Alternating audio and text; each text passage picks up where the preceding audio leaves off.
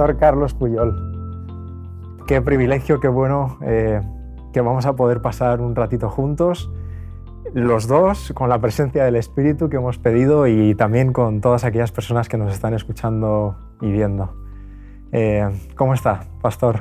Bueno, pues en primer lugar me, me encuentro, yo diría, privilegiado ¿no?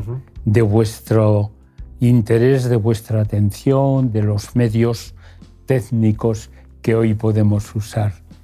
Y en relación con la entrevista, estoy tranquilo. ¿eh? Es algo que he podido ir madurando, por supuesto, en estos días eh, difíciles. Y bueno, pues aquí estoy. Buenísimo. Dice usted días difíciles porque esta entrevista se produce en un contexto especial y es que estamos, bueno, hoy es 15 de agosto eh, del año 2022, estamos en, Colmenar Viejo, en, en Safeliz, que amablemente pues, nos ha cedido este espacio eh, y bueno, que también es su casa. Y es un día especial porque dentro de cinco días usted va a, ser ingresado para una operación. En efecto, una operación imprevista que se ha presentado pues sorpresivamente debido a una dolencia grave, ya que, bueno, pues descubierto, detectado un cáncer de colon, mm. es verdad de limitadas proporciones, pues la medicina no ha buscado ni visto mejor tratamiento que la cirugía. Porque de hecho, esta entrevista que ahora estamos teniendo aquí, nosotros la íbamos a tener hace meses. Eh, sí, es verdad. Pero por una indisposición que ahora sabemos que fue causada por, en efecto. por esta enfermedad, por este cáncer, eh, pues bueno, eh, nos ha traído hasta este momento, ya cinco días de, ese momento. ¿Cómo, ¿Cómo, encara, cómo afronta una operación de esas características? En una situación como esta, no cabe más que ser absolutamente sincero. Y siendo absolutamente sincero, he de confesaros que afronto este trance con cierta inquietud, que no ignoro los riesgos que hay detrás de esta operación que por otra parte, pues tengo la seguridad de la ayuda divina, de la asistencia divina, de la protección divina y también del valor, de los valores que hoy tiene la, técnica en cuestiones de, cirugía. Así que estoy tranquilo inquieto y confiado. Confiado en el Señor. En el Señor. Que esa ha sido pues, una de sus características a lo largo de, toda la vida, una vida entregada al ministerio, a la iglesia. Eh, cuando le comentaba a algunas personas pues, el hecho de que íbamos a, tener esta entrevista hoy, ¿no? cuando hablaba con esas personas me podía sentir el cariño hacia su persona pues, en, en, esas conversaciones y de verdad que pues, es un privilegio que podamos adentrarnos en algunos aspectos de, la fe adventista que usted ha sostenido, ha compartido y que eso pues, nos pueda servir a todos los que vamos a, escucharle de, motivación y de inspiración. ¿sí? Eh, de hecho, eh, cuando, cuando el viernes, hace pues, apenas tres días, yo me desperté por la mañana y tenía cuatro llamadas perdidas de Carlos Puyol, del pastor Carlos Puyol, y dije, uy, ¿qué ha pasado? Eh, algo con la entrevista, él se encuentra indispuesto. Bueno, el caso es que eh, su llamada me sorprendió porque, eh, y, quería pues, que la audiencia lo sepa, ¿no? Me dijo, por favor, Samuel, no hagamos la entrevista que trate acerca de mi currículum de vida. ¿Sí? Esta fue uno de sus pedidos, porque su currículum de vida es muy extenso y ha estado pues, en muchos momentos cruciales de la historia de la Iglesia Adventista y de España, de la historia de España. Es usted hijo de, la posguerra, nació a mitad de la guerra, ¿sí? en Zaragoza, si nos cuenta un poco de, esos orígenes eh, que tiene usted y después vamos a adentrarnos no en ese currículum de vida, sino en esa vida que ha sido inspirada por Dios. Pues nací eh, dos días, dos eh, años después de haber comenzado la guerra civil.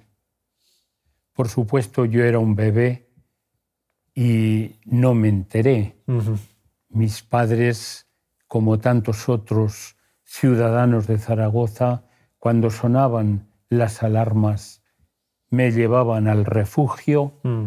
y así pasaron eh, aquellos años de guerra dolorosa, triste, mm. que yo viví en mi primera infancia. Mm. Después, ya siendo un adolescente, un preadolescente, me encontré en plenas consecuencias de la guerra civil.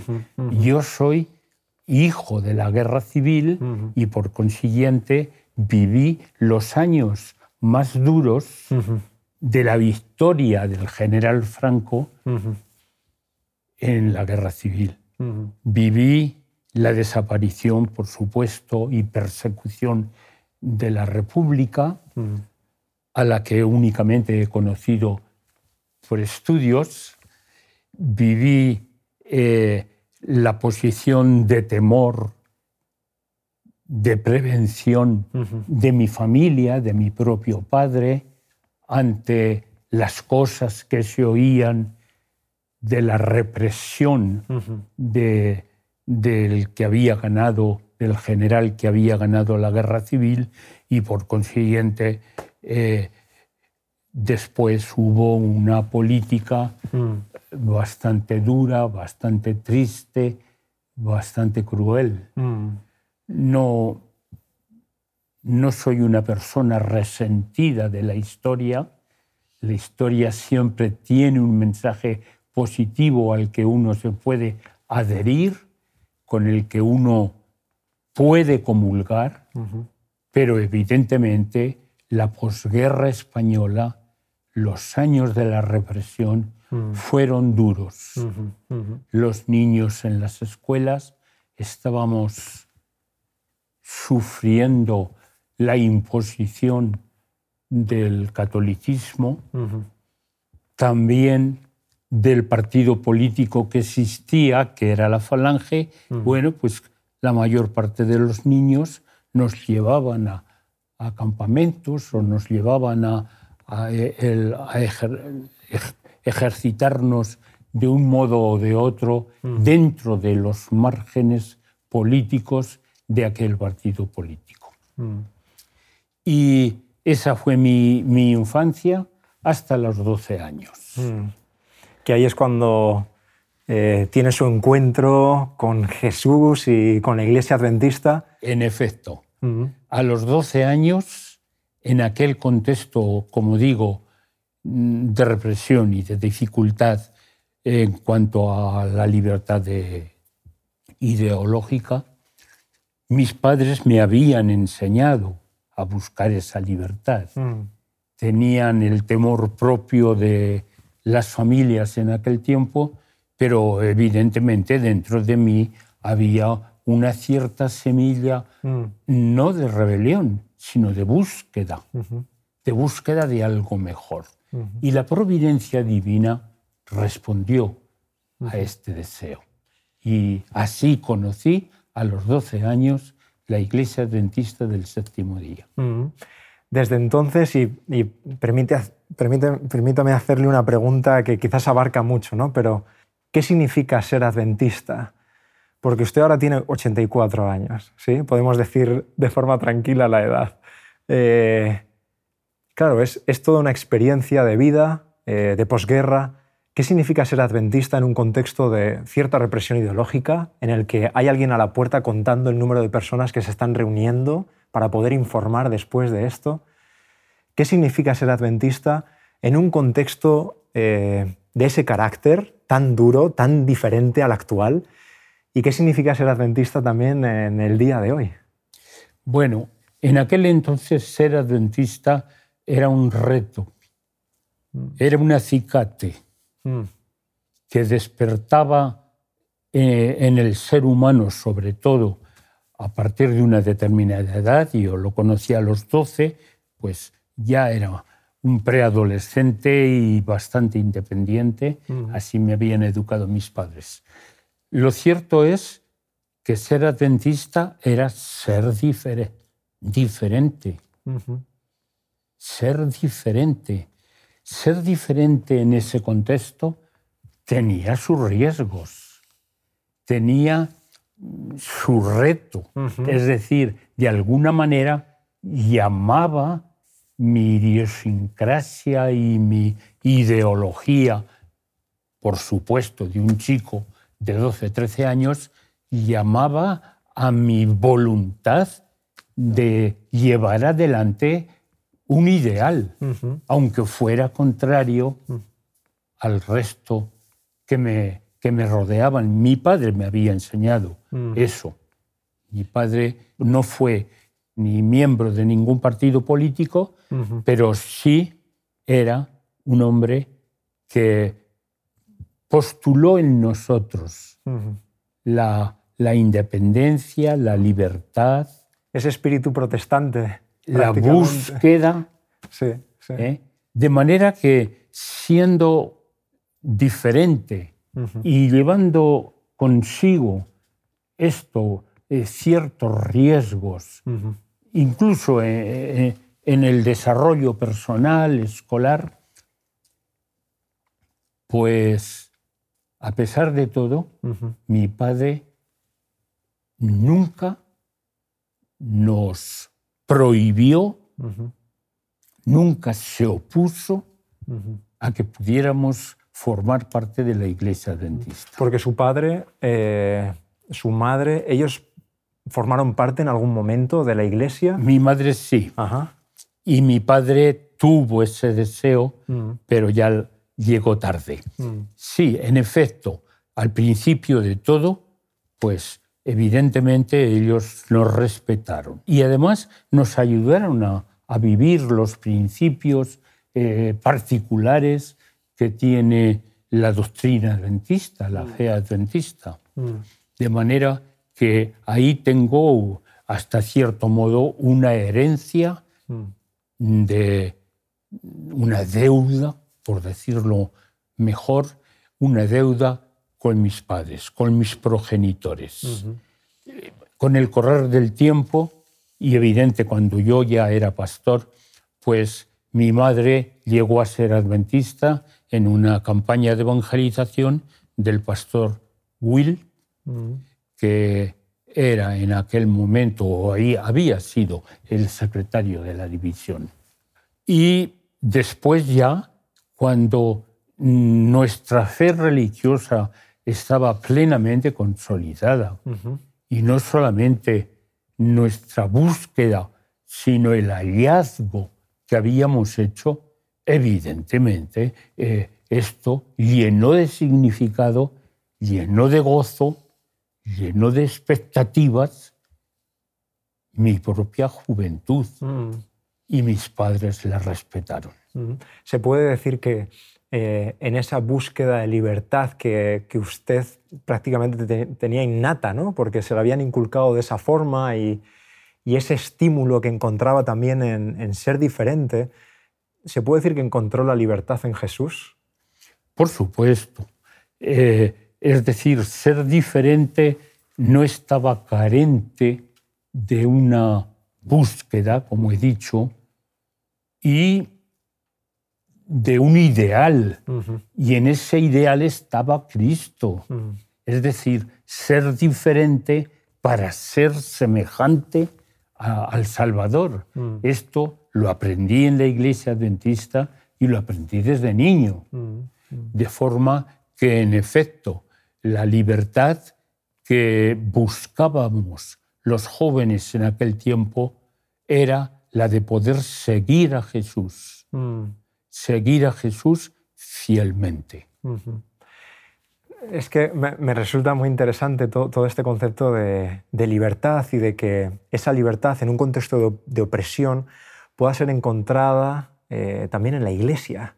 Eh, porque quizás hoy eh, muchos eh, pueden pensar que justamente la iglesia es todo lo contrario a la libertad o de que en la iglesia no se puede encontrar la libertad. Sin embargo, para usted fue un estímulo el hecho de encontrar una iglesia que pues en ella encontró verdaderamente a Jesús y lo que eso supuso para llenar su vida por completo. Por completo. Es más, fue providencial de algún modo mm. en esa búsqueda y hallazgo de la libertad en Jesús el tener la oposición y la dificultad que representaba, pues no solamente eh, la sociedad española, sino en particular el gobierno español.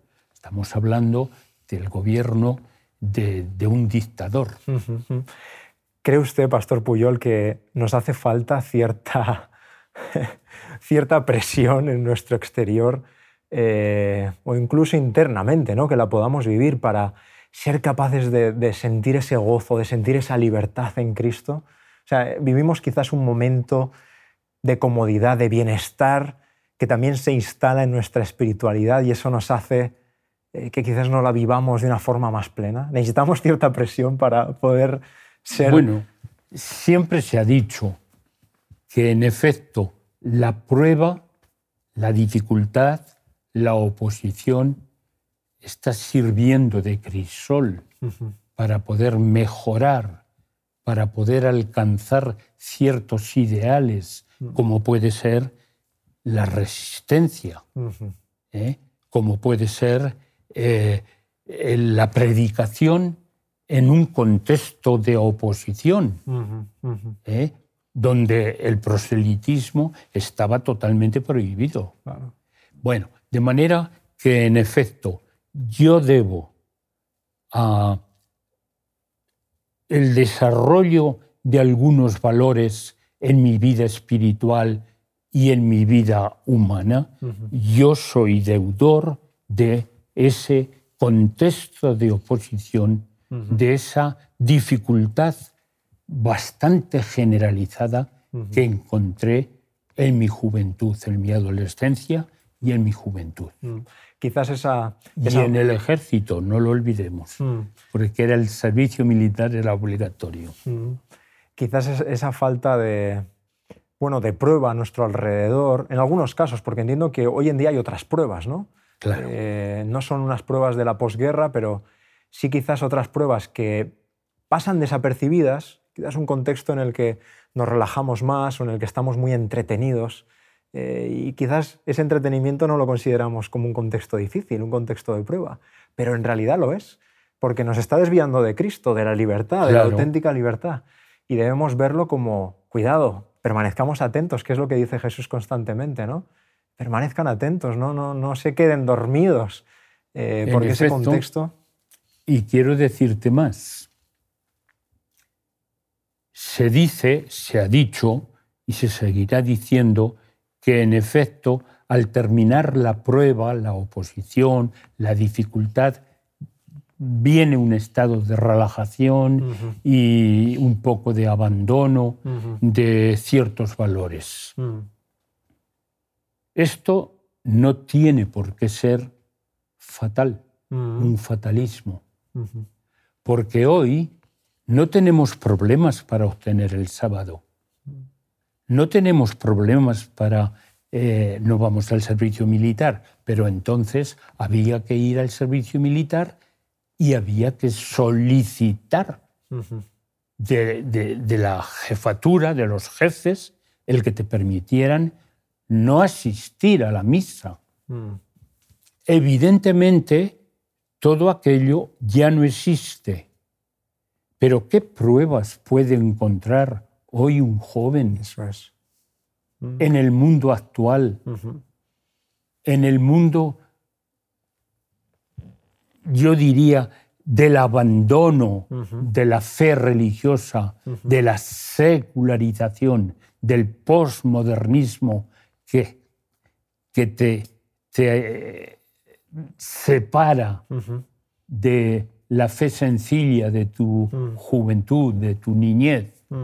Evidentemente, hoy el reto es mantenernos fiel, fieles a los principios, seguir viviendo con un, frente a un tipo de oposición que es muchísimo más espiritual y mental Eso es. que como lo era en mi, en mi juventud, que era física, ¿eh? que te podías ver envuelto eh, eh, hasta en la cárcel, en la prisión. Es que ese, escenario de conflicto está ahí desde Génesis 3 está para ahí, nosotros. Claro. Con otros ropajes, otras formas, pero, pero está ahí. Y qué bueno que podamos ser conscientes o hacernos conscientes ¿no? de, que, de que sigue ahí y que nuestra alma pueda estar despierta buscando constantemente al Señor. En esa búsqueda eh, que usted, pues como decimos, ha servido a la Iglesia durante décadas, más de 46 años de ministerio, pasando por diferentes cargos administrativos en todas nuestras instituciones de Iglesia. ¿Qué es lo que le ha mantenido a flote? ¿Qué es lo que, a pesar de la Iglesia, a pesar de los seres humanos como somos, a pesar del contexto, qué es lo que le ha mantenido siempre tratando de buscar el aire de arriba? Pues en primer lugar la comunión con Dios, la comunión con Cristo, hacer de Cristo tu, tu amigo, tu compañero en la vida, tenerlo como referente en toda circunstancia, mm. aprender de Él, vivir con un espíritu de servicio como Él vivió, y en segundo lugar, la Iglesia. La Iglesia ha sido un sostén, ha sido un, modelo, mm. ha sido un compañero de viaje que ha facilitado justamente ese compañerismo con Cristo y ese aprendizaje permanente de Cristo Salvador. Mm. Eh, usted, pastor, habla de, amor a Cristo, amor a la Iglesia y ha hablado de comunión. Eh, ¿Tiene usted alguna rutina de, devoción personal, eh, de oración, de lectura? ¿Algo que pueda compartirnos que, nos sea de ayuda? Yo preferiría la palabra hábito, porque rutina puede tener o, ser entendido como un, con un sentido peyorativo. En efecto, he aprendido a tener hábitos en mi vida desde niño. Yo no podría, eh, no sé, ir a la cama sin doblar mis rodillas. Lo hacía hasta en el ejército. En el petate yo me arrodillaba para orar a mi Dios delante de todos los compañeros de la compañía que estaban eh, observándome y delante de los oficiales y suboficiales que después me ponían como ejemplo. Bueno, pero eh, el hábito de, de, orar al Señor, el hábito casi es instantáneo, mecánico, de contar con el Señor, mm. de, de exponerle eh, los sentimientos que en un determinado momento puedan estar agitando tu vida. Ese hábito que se materializa en la oración, en la lectura de la Biblia, en, en la reflexión espiritual. Yo soy de aquellos que estoy conduciendo el vehículo pero estoy orando a la vez mm. eh, de cosas que se me ocurren en voz alta. estoy hablando con Dios. Bueno, porque es su compañero. Es mi compañero. Es decir, lo considero alguien presente, cercano a mí y que de algún modo debe escuchar de mis labios mis inquietudes profundas. Mm, mm.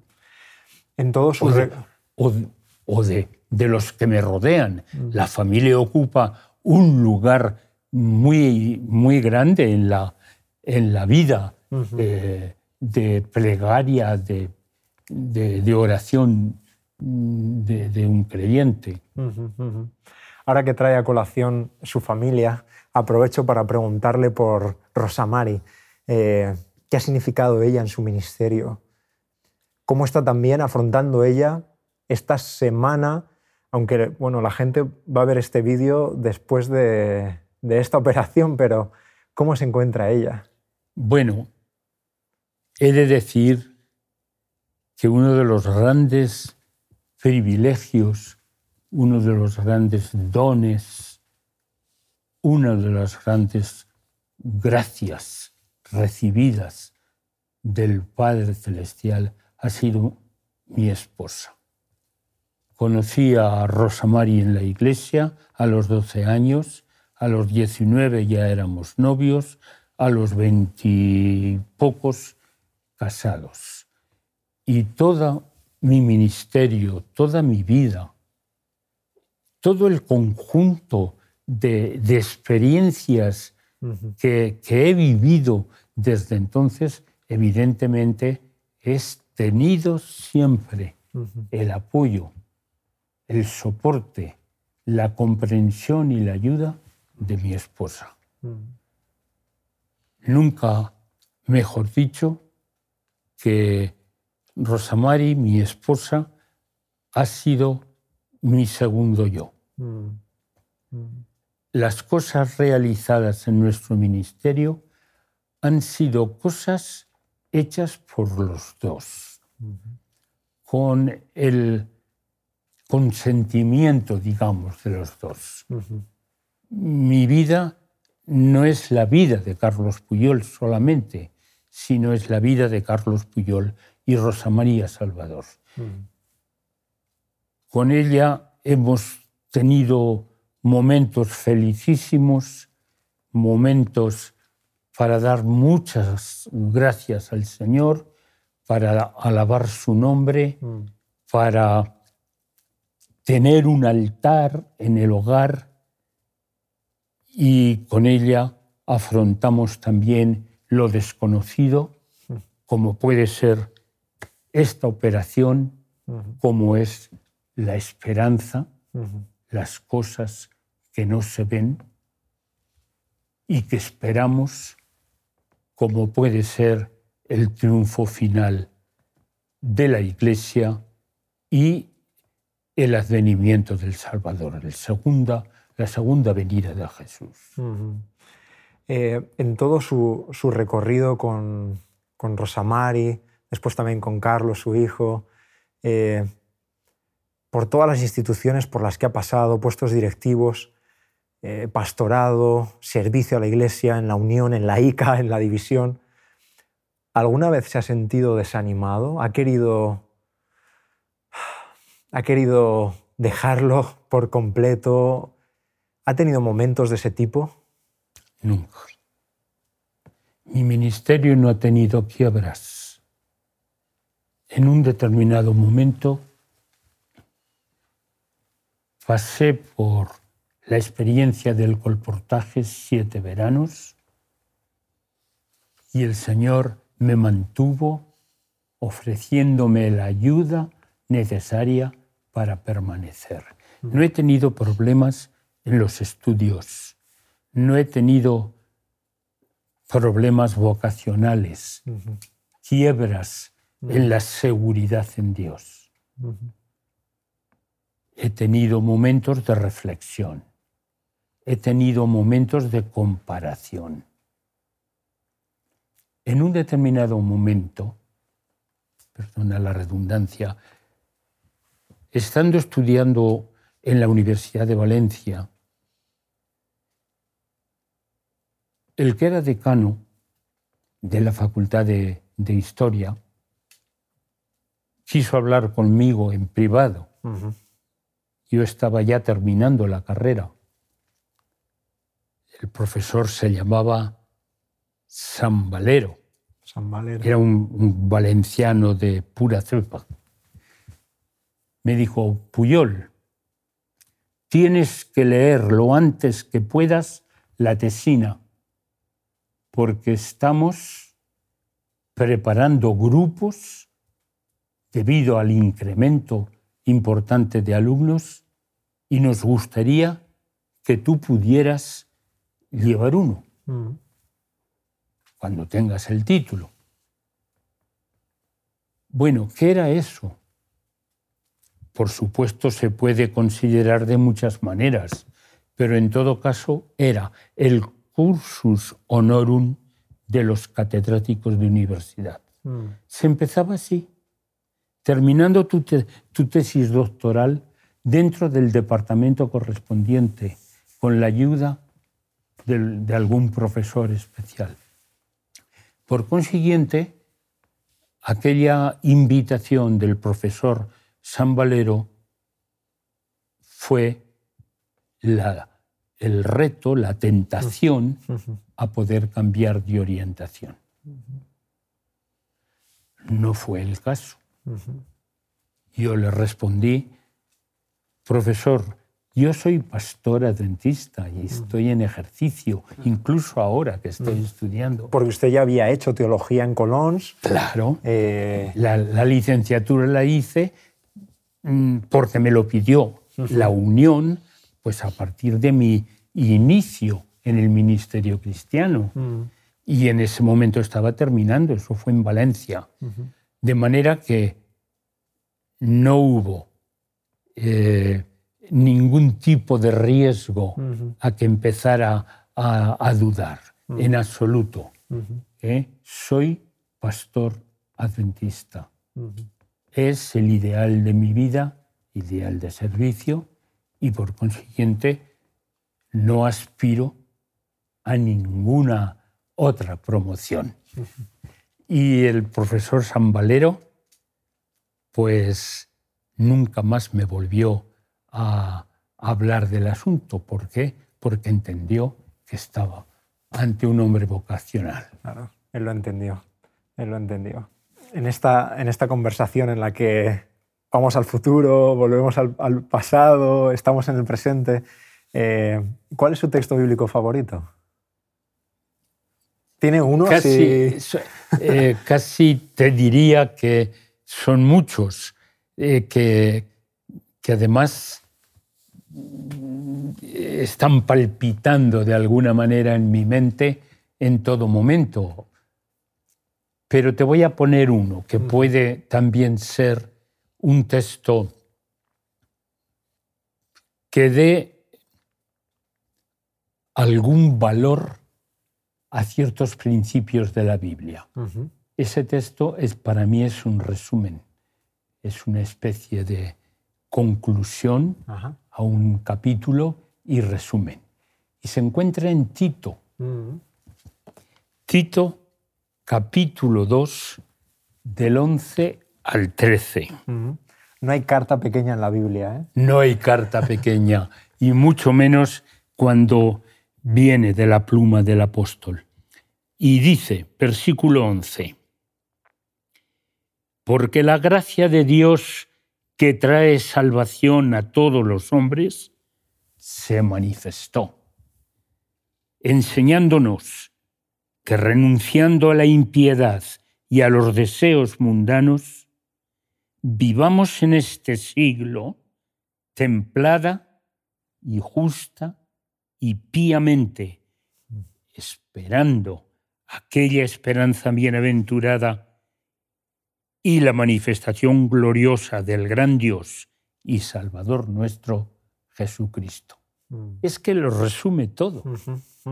Resume el día a día la relación con Dios píamente, la relación eh, con, con, nuestros semejantes, con justicia y la relación con uno mismo, mm. que es la temperancia. Y ¿Cómo? Esperando. La vida del cristiano es la vida de alguien que espera. Es la vida esperando. ¿Y esperando qué?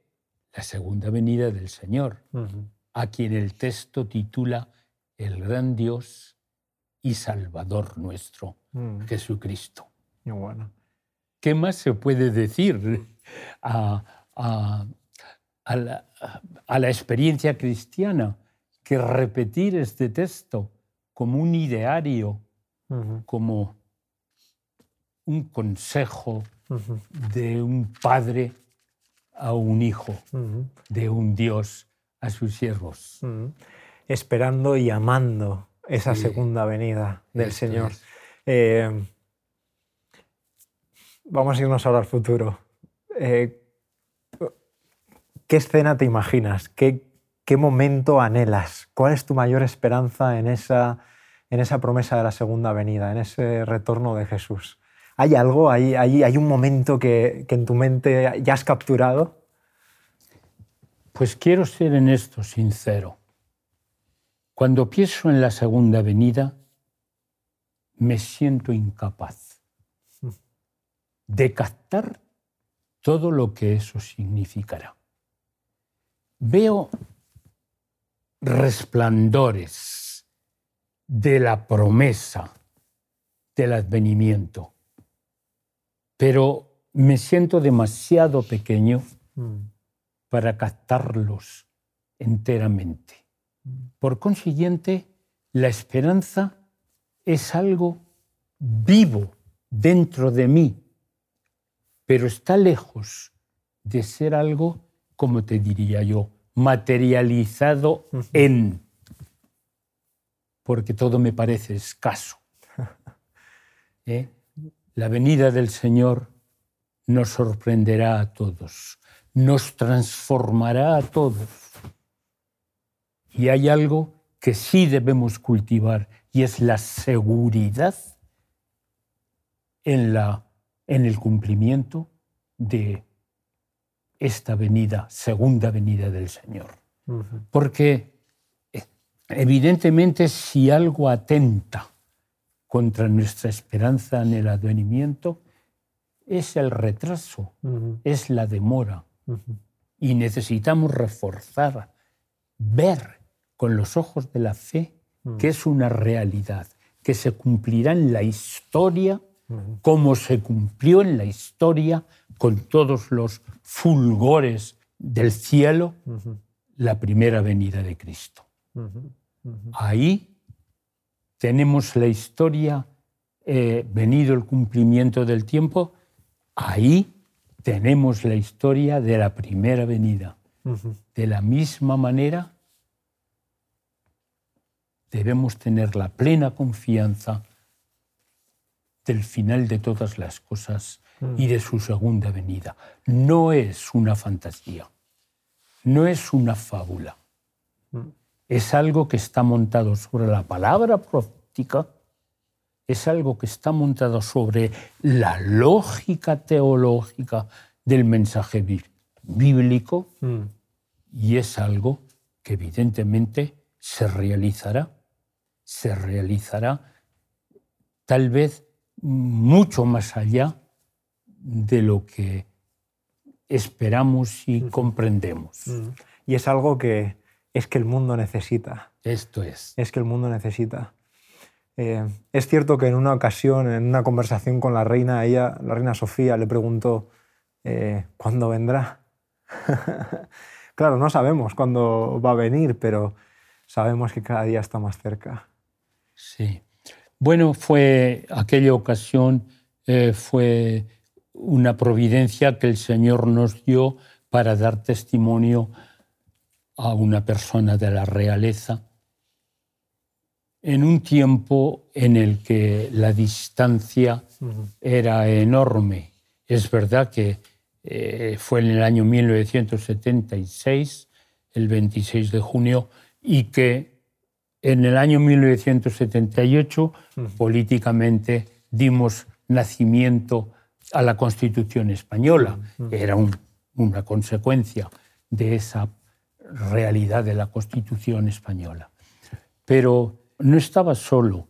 Fue una entrevista que le hicimos a la reina, el pastor de la iglesia de Madrid, Alenza, que era el pastor Hidalgo, y yo, para agradecerle eh, su visita de, la fecha que he indicado y también para llevarle por escrito todas las charlas que habíamos presentado en el seminario sobre adventismo que le ofrecimos en el Consejo Superior de Investigaciones Científicas. a través de la universidad. A través de la Universidad Autónoma, eh, el, Instituto de España, que es el que coordina las, las, las academias, las, facultades. Las, academias de la lengua, de la historia, de la jurisprudencia, etc. Bueno, ¿y qué le podíamos responder?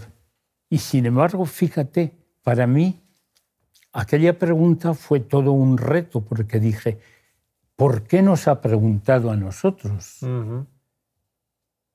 Porque la mayor parte de las confesiones cristianas creen en la segunda venida, pero ¿por qué ha preguntado a los adventistas?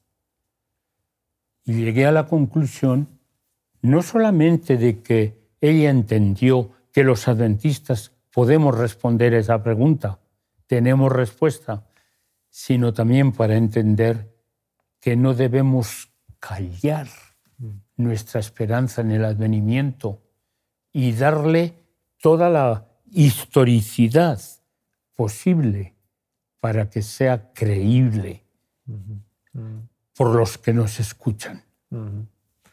Pastor Puyol, usted vivió un año de transformación, de transición con la ley del 67, bueno, que no era ley, fue una ley de tolerancia, pero no era una ley orgánica religiosa como tal. Eh, también después estuvo en el 92 con ese acuerdo de cooperación tan importante. Mm. ¿Cómo vivió todas esas décadas de, diálogo con otras confesiones? Eh, ¿Cómo sintió usted el apoyo también de, otros hermanos y hermanas en la fe? Bueno, eh, es muy interesante, en efecto. La ley del 67 eh, no era una ley propiamente dicha de libertad religiosa, era de tolerancia y era el primer paso hacia un desarrollo democrático de la Constitución del 81, del 75. Lo cierto es que dice el texto bíblico, seréis como los que sueñan. Y lo que mi generación estuvimos viendo su el desarrollo de la libertad religiosa, el desarrollo de, poder dar testimonio de la fe, de poder tener personalidad jurídica. Fue un sueño, como un sueño. Seréis como los que sueñan. La misericordia y la providencia divina es tan grande, tan sorpresiva, que a las circunstancias más difíciles, a los momentos de mayor indecisión, a la mirada hacia el futuro en el que no ves horizonte, el Señor puede responder con hechos fehacientes que confirman las promesas de Dios, que confirman la la libertad y, la oportunidad del pueblo de Dios para terminar la predicación del Evangelio. Y vimos en esos pasos todo eso, pero además se produjo un hecho que para mí fue bastante sustantivo, bastante importante. las iglesias en general, tanto cristianas como no, nos llevábamos mal. Generalmente éramos críticos los unos con los otros y teníamos pocas afinidades y las pocas que teníamos las ocultábamos a veces para que no se nos identificara con ellos. A partir de la visita de la reina, una visita a la iglesia de Alenza. A la iglesia de Alenza. Yo invité a todos los presidentes de todas las confesiones que quisieron venir. No vinieron los testigos de Jehová, Pero vino, vino, vinieron los judíos, vinieron los representantes de los musulmanes y todos los eh, hermanos eh, eh, en la fe del protestantismo. Y a partir de ese momento, en general, se produjo una aproximación, no comprometida, entiéndeme, no se trataba de ecumenismo, no se trataba de nada que tuviera que ver con eso, se trataba simplemente de diálogo, de poder hablar, en ciertos momentos de poder defender nuestros derechos. Los protestantes españoles defendieron el sábado en aquella ley de colaboración con el Estado. defendieron la posición de los adventistas por el sábado. Esto era como para rasgarse las vestiduras, pero fue uno de los frutos, a mi juicio, positivos. Y positivo para la propia idiosincrasia del adventismo, que evidentemente pasa de la controversia a considerar a los protestantes en general como hermanos que tienen el derecho a poder ser salvos en Cristo. Y me acuerdo muy bien de esto porque leyendo y leyendo aquí y allá en el Espíritu de Profecía, la hermana Juan nos dice que en efecto la Iglesia tendrá que reconocer algún día que en el protestantismo y en otras religiones hay muchos hijos de Dios, a los que evidentemente hay que llevarlos a los pies de la cruz o a la bienaventurada esperanza del advenimiento. Eso sí lo aprendimos, sin negar para nada, sin olvidar lo que proféticamente sabemos de la lucha en el tiempo del fin entre el bien y el mal. Si pudiera resumir en, un minuto, dar un mensaje a la iglesia que hoy le está escuchando, ¿qué le diría? ¿Qué, qué le gustaría expresar? En primer lugar, un testimonio de gratitud, porque debo mucho, muchísimo en mi vida a la iglesia adventista. En segundo lugar, un mensaje de advertencia. El mundo que nos rodea es un mundo secular. El mundo que nos rodea está lejos del camino de la salvación. No lo olvidemos. Nuestro reto es, si cabe, mayor que nunca en relación con la terminación de la obra, con la evangelización. Me gustaría decir que para poder ser consecuentes con la bienaventurada esperanza que tenemos y con los privilegios de, la providencia divina para con nosotros, debiéramos pedir cada día al Señor fidelidad.